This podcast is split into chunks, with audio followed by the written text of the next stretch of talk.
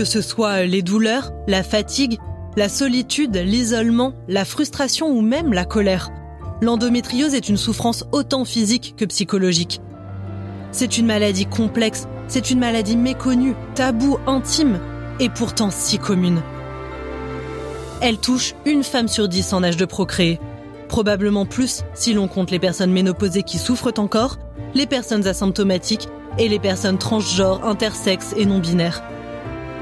Dans la suite du podcast, j'utiliserai le mot femme pour parler des personnes souffrant d'endométriose, mais que personne ne se sent exclu par ce choix. Regardons autour de nous. C'est sûrement une mère, une sœur, une amie, une collègue. Il est si facile de passer à côté de cette maladie. Personnellement, je souffre depuis que j'ai 12 ans. Pendant 18 ans, on ne m'a pas cru. Jusqu'au diagnostic, telle une libération, j'avais 30 ans. Ce podcast, c'est mon histoire, mais aussi celle de 200 millions de femmes malades et celle de ceux qui les entourent. Regardons autour de nous, vraiment. Nous sommes tous, de près ou de loin, impactés par l'endométriose. Alors épaulons-nous, ensemble, déculpabilisons, décomplexons. Je suis là aujourd'hui à compter ce que j'ai de plus intime pour qu'on se sente moins seul, qu'on reprenne le contrôle de nos vies et surtout qu'on trouve un équilibre pour être heureuse malgré la maladie. Alors, mesdemoiselles, mesdames, messieurs, bienvenue dans le premier épisode d'Happy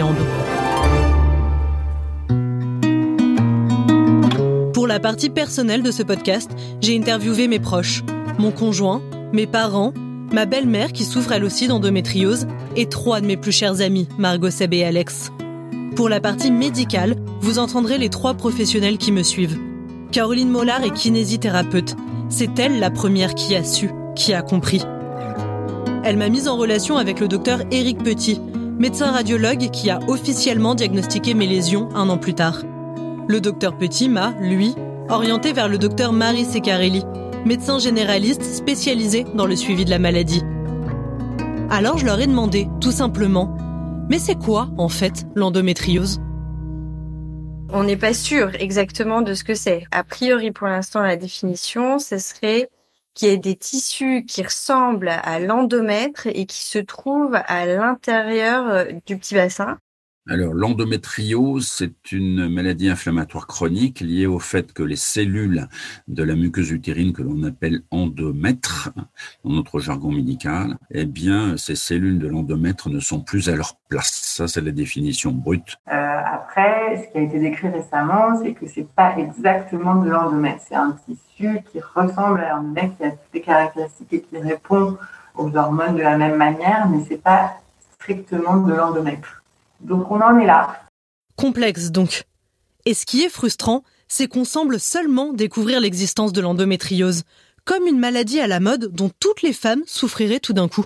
Le diagnostic de mieux en mieux, les femmes, les associations, les médecins qui sont concernés bah, font bouger les choses parce que il y a tellement, c'est tellement mal pris en charge qu'on fait en sorte d'en parler, de prévenir, de faire des diagnostics plus précoces. Donc, euh, comme on en parle beaucoup, euh, on dit que c'est à la mode, mais c'est complètement crétin parce que c'est plutôt un fléau, un gros souci de santé publique, mais c'est pas une mode. Bien sûr que l'endométriose n'est pas une maladie à la mode. Comme on vient de l'entendre, elle est simplement mieux diagnostiquée et surtout, on assiste à une véritable libération de la parole. Nous, les patientes, osons de plus en plus briser le tabou, car en réalité, l'endométriose existe depuis très, très longtemps il y a des dessins hiéroglyphes où il y a des femmes où on voit qu'elles sont allongées par terre, qu'elles saignent, etc. Donc on pense qu'il y a déjà à cette époque-là des femmes qui souffrent d'endométriose. Et donc euh, effectivement, ça a été décrit euh, la première fois il y a 4000 ans euh, chez les Égyptiens et bien confirmé est bien démembré sur le plan du corpus clinique par Hippocrate et son, école, au moins 5e, 6e siècle avant, avant Christ. Et donc, euh, les symptômes sont connus depuis fort, fort longtemps. Euh, et malgré cela, eh bien encore, on est assez abasourdi encore actuellement de constater que euh, la plupart ne semblent pas avoir cette information et considèrent que c'est encore une maladie psychique. C'est hallucinant. C'est navrant quand même qu'une maladie qui existe depuis 4000 ans soit toujours autant une énigme. Pire, qu'on n'en connaisse même pas les causes.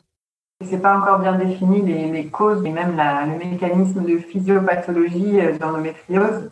D'où ça vient, pourquoi ça arrive, ça, on n'a pas encore toutes les clés, effectivement. Au départ, c'était la théorie du reflux du sang par les trompes, euh, avec l'implantation de cellules de l'endomètre euh, voilà, sur le, pelvis, le périphane. Mais euh, il y a, y a des, des, données scientifiques qui, qui, prouvent le contraire, parce qu'il y a des, lésions qui sont déjà bien à distance du pelvis, donc il y a une migration potentielle des cellules par le sang, par la lymphe, on n'en sait rien.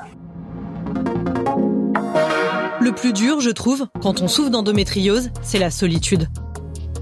C'est étrange de se sentir seul quand on vit la même chose que des millions d'autres femmes. Mais comme c'est un ennemi invisible, eh ben on se sent souvent incomprise, considérée comme fragile. Avoir mal pendant ses règles, c'est normal. Ne le dis pas à voix haute, c'est une affaire de femme. Souffrir le martyr Tu exagères. Vous êtes folle, madame, ça suffit. Mais oui, en fait, ça suffit. Stop faut vraiment de la compréhension. Et puis les gens vous écoutent pas.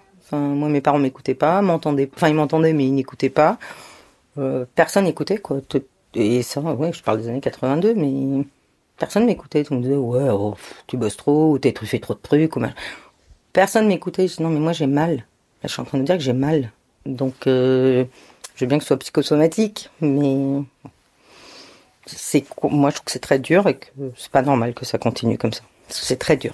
C'est le drame de l'endométriose d'avoir été euh, ignoré depuis 4000 euh, ans, grosso modo parce qu'on a en fait totalement euh, nié la douleur euh, pelvienne de la femme et on l'a catégorisée dans la psyché. D'où cette confusion euh, très ancienne avec l'hystérie. Et cela continue à entraîner dans le subconscient de l'ensemble de l'humanité des hommes et des femmes, notamment des soignants, et qui ne considèrent pas que la douleur pelvienne féminine puisse relever d'une pathologie organique. Et c'est toute, toute la problématique qui continue d'ailleurs à actuellement, et c'est pour ça que c'est long de changer euh, le mental. Et personnellement, à la solitude de porter en moi cette souffrance dont on ne parle pas, qui ne se voit pas, qui gêne tant elle touche à l'intimité, est venue s'ajouter la honte. De me plaindre d'une maladie qui ne tue pas, la honte de me sentir mal là où d'autres personnes souffrent de maux plus graves. Euh, sans remettre en cause aucunement euh, la douleur, la gravité et ce que tu peux ressentir au jour le jour. C'est pas un cancer en phase terminale, donc euh, c'est quelque chose qu'on aura à vie. Donc oui, est-ce que euh, ça, ça suscite des inquiétudes de bah, comment toi ça va aller, comment, comment tu vas le vivre, comment on va l'avoir pour nous? Bien sûr que oui. Mais est-ce que ça me fait peur? Non, ça me fait pas peur parce que je sais qu'on est tous les deux. On est tous les deux, c'est vrai, depuis 2011. Hugo m'aide chaque jour à vivre avec l'endométriose. À cause de mon retard de diagnostic, la maladie est devenue chronique. Ça veut dire que j'ai mal au quotidien. Pas seulement durant les règles, pas seulement lors de l'ovulation, tous les jours. Donc, naturellement, après la frustration, la solitude, la honte dont je parlais, place à la colère. Comment peut-on être autant de femmes souffrant d'endométriose dans le monde et se sentir si délaissées? Comment peut-on faire partie de millions de femmes malades et se sentir si mal? Moi, personnellement, je, je, souffrais euh, en silence par rapport à ton problème. On t'accompagnait dans tes souffrances, euh, sachant qu'on ne pouvait pas être à ta place. Ton problème, même s'il est particulier pour nous, il est hélas euh, quotidien et, et, permanent pour bah, 10% de la population des femmes au niveau français et ou mondial. Il faut croire en permanence au progrès envisagé par la médecine. C'est mon papa que vous venez d'entendre, et je suis d'accord avec lui. Il faut croire en la médecine. Mais le fait est que, aujourd'hui, l'endométriose est toujours une maladie incurable.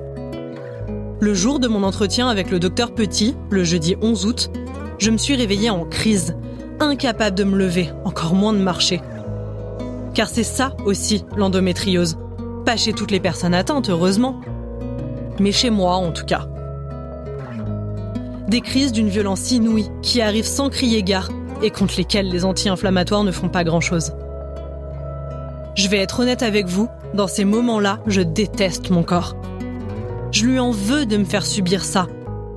Et pire, je m'en veux à moi-même de ne toujours pas savoir gérer mes symptômes malgré les années.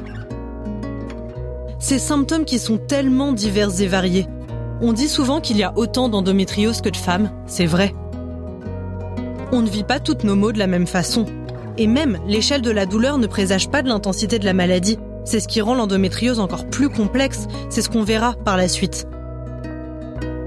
Je m'appelle Marianne Murat et ce podcast, c'est mon histoire, mais aussi peut-être la vôtre, et sûrement, très probablement, celle de quelqu'un autour de vous. Si ce premier volet d'Happy Endo vous a plu, s'il vous a touché, n'hésitez pas à le partager. C'est important de libérer la parole, c'est important de briser les tabous autour de cette maladie et surtout d'essayer jour après jour de mieux la comprendre. Pour ma part, je vous donne rendez-vous au prochain épisode. À bientôt.